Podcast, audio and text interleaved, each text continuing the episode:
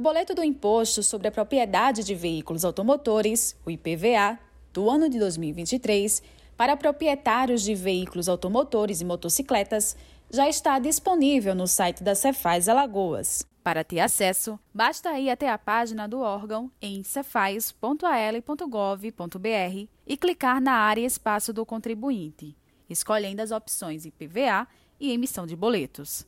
Lembrando que é preciso informar o RENAVAN e a placa. Cada final de placa possui uma data limite para pagamento da cota única sem desconto ou da primeira parcela.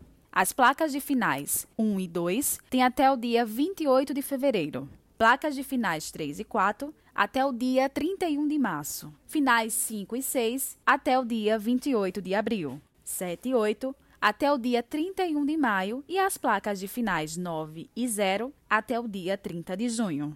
Existem duas formas de realizar o pagamento do IPVA 2023: em cota única ou até em seis parcelas mensais e sucessivas.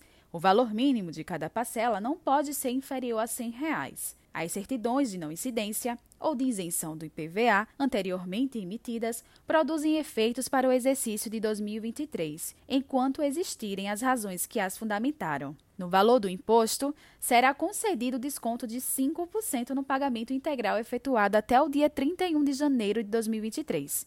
O documento de arrecadação deve ser emitido no site da Secretaria da Fazenda. A tabela discriminativa de valor médio de mercado para veículos terrestres usados, bem como os prazos de pagamentos de PVA para o exercício de 2023, podem ser acessados através da publicação do dia 16 de dezembro no Diário Oficial do Estado. Mais informações você encontra em cefaz.al.gov.br. Com texto de Matheus Guilherme e narração de Karine Gomes, esta é mais uma edição do podcast Panorama Cefaz Alagoas, em sintonia com a gestão fiscal.